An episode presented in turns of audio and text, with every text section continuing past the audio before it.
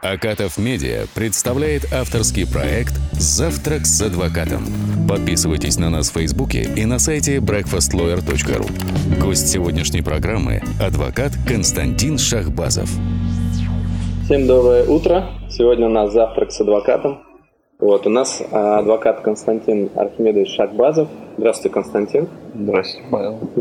Мы сегодня находимся в ресторане «Щепкин», пьем кофе, общаемся. А, Константин, вот э, все мои знакомые хотят у вас узнать, часто ли вы, занимаясь э, адвокатской деятельностью, привираете? Ну, вам честно сказать или соврать? Нет, не часто. Адвокат чем ценен? Тем, что адвокат – это независимый советник, ну, так скажем, независимый юридический советник. И, безусловно, в отношении с клиентами мы должны быть достаточно откровенны и не врать.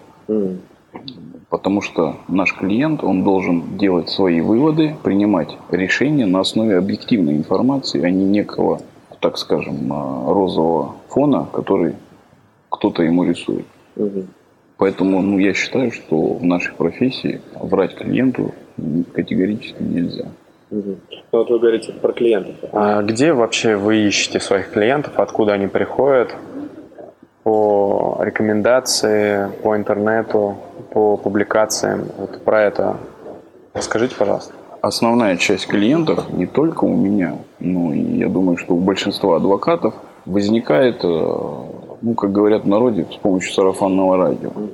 Соответственно, некий круг лиц обращается к нам по интернету, но большинство, конечно, уже, так скажем, по знакомству, по рекомендации, а расскажите, пожалуйста, главные критерии при выборе адвоката или юриста, на какие моменты стоит обращать внимание, на какие не стоит? Ну, понимаете, для себя я подразделяю, что клиенты бывают двух видов. Да? Одни что-то понимают в юриспруденции, пусть ну, не так, как там квалифицированный юрист-адвокат. А другие, например, э, ну вообще ничего не знают. Ну вы же вы не разбираетесь, например, в стоматологии, да, как вы можете себе выбрать зубного врача. Ну, только по рекомендации. Другая часть клиентов, да, которые что-то понимают, то есть в этой жизни они столкнулись э, с массой юридических проблем, там, и уголовного характера, и гражданско-правового характера, то, конечно, они знают, как выбрать адвоката. Они видят достаточно ли открыто человек разговаривает, mm-hmm. достаточно ли он честен, ну, то есть как ведет себя, достаточно ли он квалифицирован, они могут определить, пусть не в полной мере, но в, как, в достаточной степени, чтобы для себя принять решение. Другие же не могут это сделать, и, соответственно, они принимают решение исключительно по рекомендации. Кто-то рекомендовал, сказал, что вот этот адвокат там, хороший, классный, грамотный, умный. То есть и человек уже как бы доверяет исключительно рекомендации. Угу. Чуть-чуть отвлечемся от юридической темы. Какую кухню вы предпочитаете? Мясную. Мясную? Мясо? Да. Часто ходите в ресторан? Достаточно оценочно, часто или не часто. Что считать часто, а что считать не часто. Раз в неделю хожу. Угу. Давайте еще немножко к профессии вернемся. Э, что бы вы могли рассказать юристам, которые хотят э, войти в эту жизнь адвокатом? Ну, начнем с того, что чего их ждет, конечно, это, безусловно, неизвестность. К чему стремиться?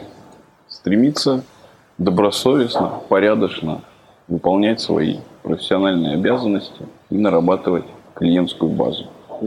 Адвокат живет исключительно на клиентской базе и на рекомендациях. А какие плюсы?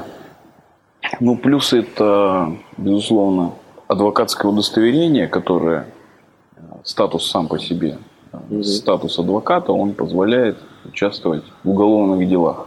Просто юрист с высшим юридическим образованием, не имеющий статуса адвоката, он ну, фактически невозможно, чтобы он участвовал в, в уголовном деле. Mm-hmm. Как на следствии, mm-hmm. так и в суде. Mm-hmm. Соответственно, Плюсы то, что человек может быть допущен к защите своего клиента на стадии уголовного судопроизводства. Более того, у нас есть э, наша профессиональная, так скажем, организация Адвокатская палата города Москвы, безусловно, которая не только наказывает там, дисциплинарным производством адвокатов, э, но и в том числе и защищает их права. Угу. К слову сказать, что, например, в адвокатской палате Москвы, ну, наверное, не только Москвы, и других областей да, работают достаточно уважаемые люди, не только в адвокатской среде, а во всей юридической среде. Поэтому, как бы, имея их поддержку, чувствуешь себя, ну, в какой-то мере, конечно, защищенным. Безусловно, когда человек обращается к адвокату, он понимает, что это некий статус, подтвержденный экзаменом, практикой э, юридической. То есть угу. это уже некий, ну, некая планка, да, угу. то есть ниже которой человек не может быть адвокатом. А, адвокат, например, он, понятно, профессионал, он уже много проработал, у него большой опыт, а вот эмоциональная составляющая, то есть, например, вот вы занимаетесь там спортом, и человек такой, да, вот я тоже там люблю футбол, и вот адвокат тоже играет в футбол. Мне он близок. И вот эта эмоциональная составляющая, э, насколько она влияет вообще, влияет ли? Думаю, что если вы ранее не знакомы с человеком, то по сути без разницы, чем вы занимаетесь. Если вы с ним играете в футбол, и вы его знаете как хорошего игрока, вы с ним общаетесь в раздевалке, и вам, в принципе, э, вы ему ну, так друг другу симпатизируете, то, безусловно, это может быть неким выбором. Но насколько он будет профессионален или нет, это уже покажет, опять же, сама его работа, не более того. Понятно. Тогда такой вопрос. Э, как себя мотивировать на достижение новых целей? Я думаю, что здесь нужно мечтать и идти к этой мечте. Это единственный, мне кажется, мотиватор, который может быть. И, безусловно, мечтать не о чем-то одном, а с годами, с, с опытом, с достижением одной цели, ставить перед собой некую другую мечту а, и пытаться ее достичь. Она должна быть а, осязаемая или... Мне кажется, она не должна быть осязаемой, иначе она перестанет быть мечтой и чем-то недосягаемым. Константин, поступил вопрос из зала по поводу привлечения людей из-за рубежа э, в помощь юридическим компаниям. Зачем привлекают юристов из-за рубежа, чтобы решать проблемы здесь? Почему у нас нет э, высококвалифицированных специалистов у нас в России?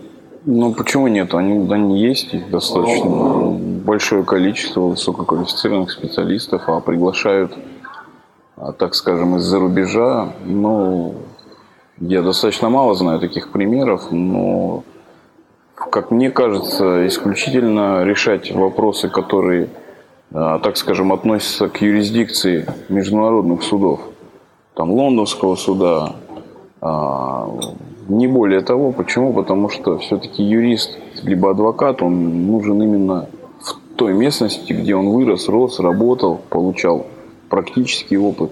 Ну, потому что теоретический опыт мы можем, я могу сейчас прочитать, что там в какое законодательство в Бельгии, да, но как оно по сути применяется, какие подводные камни, я никогда не буду знать. Поэтому, мне кажется, только, только исключительно для иностранной юрисдикции, то есть если наши компании указывают там в договоре, что их споры подведомственны, подсудны, так скажем, иностранным судам, то, наверное, для этих целей привлекаются и иностранные специалисты. Есть также вопрос о самом громком и запоминающемся провале в вашей области и по победе. Можете, может быть, что-то вспомнить такое интересное, что можно было бы рассказать? Ну, давайте о победе, да. Только она, не столько она громкая, запоминающаяся, сколько для моего внутреннего я она приятная, да. Mm-hmm. Ну, в двух словах, это нас подбросили человеку наркотики, после чего официально все оформили и направили дело в суд, и мне удалось доказать, что человек невиновен, ну, безусловно, наша система не вынесла оправдательный приговор по ряду причин. Но, грубо говоря, он был освобожден из зала суда, при том, что ему грозил по тем временам срок от 8 до 20 лет. И он был освобожден в зале суда из-под стражи. Я считаю это ну, для себя некой такой небольшой, но победой. Провалы, ну, понимаете, были и провалы, но я не считаю это так скажем, своей недоработкой. Анализируя эти дела, ну, так охарактеризуем их провальными, да, я понимаю, то есть мне за свои действия не стыдно в этих делах, и я понимаю, что я сделал все, что, все, что было возможно в тот момент и при тех обстоятельствах. Но, к сожалению, наша система такова, что есть какие-то заказные дела. Ну, не скажу, что политические, больше такие заказные, да, Соответственно, я считаю провалом, когда, например, я полтора года мы судились по одному из уголовных дел. мы доказали то, что, по сути, человек невиновен, но, тем не менее, наша система такова, что она вынесла не просто обвинительный приговор, а обвинительный приговор, жесточайший обвинительный приговор. А, и, безусловно, здесь не виноваты ни обстоятельства, ничего. Это просто сама ситуация такова, что, что был вынесен жесткий приговор. И я считаю это, так скажем, провалом, ну не моим, не личным провалом, а провалом нашей системы судебной. Угу. Не более того. Константин, а что вы делаете в свободное время? Э, спортом каким-то занимаетесь, книжки читаете, читаете прессы? Да вы знаете, все понемножку. И книги читаю, спортом практически не занимаюсь. Угу. Все-таки требует уже отдельного времени, лишних час, а то и два в день, поэтому в основном занимаюсь семьей, детьми, угу. книжки читаю, угу. друзьям уделяю некоторое время. В общем, ничего из рамок вон выходящего. А книжки какие? Ну, посоветуйте какую-нибудь книгу для прочтения. Какую бы вы рекомендовали? Ну, я, я люблю читать фантастику. Я не думаю, что она многим очень интересна. Ну, советую «Мастер и Маргарита». Помогает ли вот эта новейшая литература в бизнесе, да, вот этих... Ну, понимаете, успешные люди не пишут книг.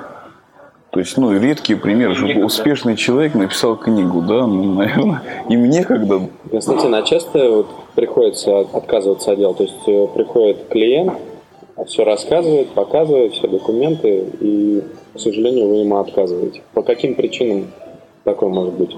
Ну, такое возможно и бывало. Угу.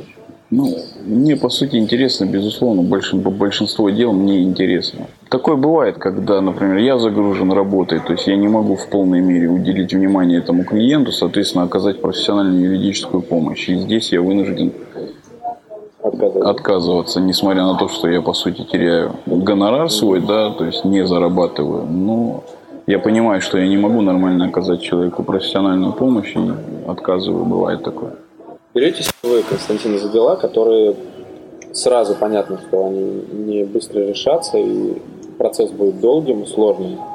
Ой, вот наша работа, браться за дела. Ну и что, что процесс будет нелегким, сложным и долгим. Ну, это работа такая. Ну, конечно, беремся, и никаких критериев здесь нет. Бывают случаи, когда клиент пришел от юридической компании, которая не достигла его результатов, пришла к вам и просит заняться им, его делом. Да, конечно, бывает.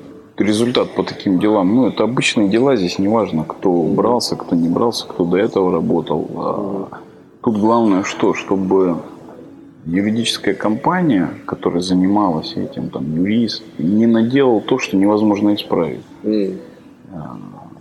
У нас, как у врачей, да, здесь первое правило – не навреди, и потом строить свою позицию. Если же так случилось, что а, кто-то навредил уже, то есть сделал какие-то вещи, которые очень тяжело исправить, то, безусловно, это негативный фактор – но здесь я не берусь судить, да, а умышленно это сделано, неумышленно, по знанию или по незнанию. Понимаете, очень хорошо размышлять уже по факту, когда ты на финишной прямой и говорить, что где-то кто-то что-то там неправильно сделал. Да? В момент принятия решения у тебя нет полной объективной, ну, бывает, что нет полной объективной картины. Соответственно, я никогда не обсуждаю и не берусь осуждать людей, которые на том или ином этапе по делу принимали какие-то а, решение для своего клиента. Константин, а связи как-то помогают юридическим компаниям? Или, то есть вот есть компания, которая работает давно на рынке, 10-20 лет, у нее, конечно, есть большой круг э, общения, они, у них большой опыт. Есть э, юристы, у которых небольшой опыт, но они проактивные, они стараются забрать, все сделать. Ну, безусловно, связи помогают, но не в том смысле, как как у нас принято, да, считать, там, связи можешь там что-то пойти сделать, там, решить, да. Нет. А, связи, так скажем, на уровне личного общения, да. Можно следователю, например, писать вечно ходатайство, да, сухим юридическим языком, а можно просто подойти и поговорить, да, по-человечески. Mm-hmm. И, и, так скажем, убедить на словах, а, на словах его убедить о том, что там вот, это, вот этого, например, не было, да. Вот здесь вот давайте проверим такую-то версию, да, и ну, следователь же тоже заинтересован, а, так скажем, установить объективную картину в уголовном деле. И когда у тебя налажен какой-то просто личный, там, ну, так скажем, контакт, да, на уровне, на вербальном уровне, да, соответственно, безусловно, часть вопросов снимает. Кстати, навредили ли вам связи? Вы, вы говорите, что да, это помогает, а в обратную сторону они как тоже работают? Ну, мне лично нет, не вредили. А, то есть мой круг знакомств. Угу. Ну, наверное, просто я не конфликтный человек. А, а, например, у меня было дело, когда судья, рассматривавшая одно гражданское дело, а, так скажем, была не в очень хороших отношениях с моим клиентом. И, э, ну, не сказать, что это выразилось принятии ей решения, но сам, как она вела процесс, как она негативно высказывалась, а, ну, некий негативный момент существовал в самом процессе. Ну, судьи тоже принимают решения на основе закона. Здесь она не могла, так скажем, не принять другого решения, поэтому, может быть, из-за этого на клиенте это так не отразилось. Отразилось исключительно на, на процессе этого дела. А часто какие-то угрозы поступают? Вы знаете как? Нет, не то, что не часто, практически не поступают. Почему? Ну, а, ну какой смысл угрожать адвокату? Ну, уйдет один адвокат, придет другой. Уйдет другой, придет третий. То есть, что от этого поменяется, от этих угроз? То есть, ну, мы действуем в рамках закона, в рамках юридической помощи. То есть, мы, мы сами от себя не бегаем, там, никого не принуждаем, подписывать никого ничего не заставляем. Поэтому смысл угрожать адвокату я не, не вижу как такового. Сколько длилось самое долгое дело? Ну так, если да. вспомнить. Если не вспомнить, то сам. Ну, самое долгое, насколько я помню, три с половиной года длилось дело. Mm. Но это было уголовное дело. Mm. Достаточно объемное, большое. Вот оно длилось три с половиной года. Из гражданских дел а, беспрецедентный случай, помню. Закон о защите прав потребителей. Мы судились полтора года. Слушал один из судья одного из э, центральных судов Центрального округа Москвы. Но, к сожалению, пока судились, фирма испарилась за полтора года. И это в настоящий момент ну, достаточно большая проблема в, не только в Москве, я думаю, что во всей России так. Что нету доступа к правосудию быстрого, да, то есть mm. уровень жизни, уровень даже бизнеса таков, что нужно быстро принимать решения, быстро там что-то отсуживать, присуживать, оперативно реагировать на любое нарушение, но, к сожалению, суды не приспособлены на сегодняшний день к такому быстрому и оперативному реагированию. А, ну, как пример приведу, например, а, человеку выдали а, градостроительный план с нулевыми показателями. Это что значит? Это значит, что он не может построить дом на участке. Угу. И мы это все обжаловали, и суд длился около 8 месяцев. Угу. Ну, представляете, человек 8 месяцев не может строиться. А если это бизнес? А если там кредитные денежные средства? Это огромные убытки, да. И поэтому, и поэтому я считаю, что основная проблема это вот отсутствие быстрого реагирования со стороны судебной системы на те нарушения прав граждан и предпринимателей. Угу. То есть все сейчас понимают, что если мы идем в суд, то это минимум на полгода и то и год. Соответственно, большинство людей принимают решение не идти в суд. Вот вы успешный адвокат и успешно ведете дела. А что дальше? Э, какое дальнейшее развитие э, вашей профессиональной деятельности? Как в спорте, быстрее, выше, сильнее. В этой же профессии. Ну, то есть нарабатывать клиентов, да? Э, ну, конечно. Вести их. Ну, конечно. Ну, понимаете, каждый определяет успешность по-своему. Да? Для кого-то успешность это один процесс, для кого-то 10, для кого-то громкий процесс считается успешным, для кого-то успешный процесс считается успешным. Э, ну, каждый кто по-своему определяет. По мне это безусловно, что ну, некое признание в юридических кругах, не только в кругах своих коллег, да, но и в посторонних нам кругах, там, в судейских кругах, в научных кругах. То есть, ну, вот, по сути, ну, твое признание как адвоката, да, как, как успешного юриста, грамотного, профессионального, э, признанием, так скажем, больш, большим, большим кругом лиц профессиональных. Угу. Ну, по сути, к чему еще стремиться? Спасибо за прослушивание нашего подкаста. Подписывайтесь на нас в Фейсбуке и на сайте breakfastlawyer.ru. До новых встреч!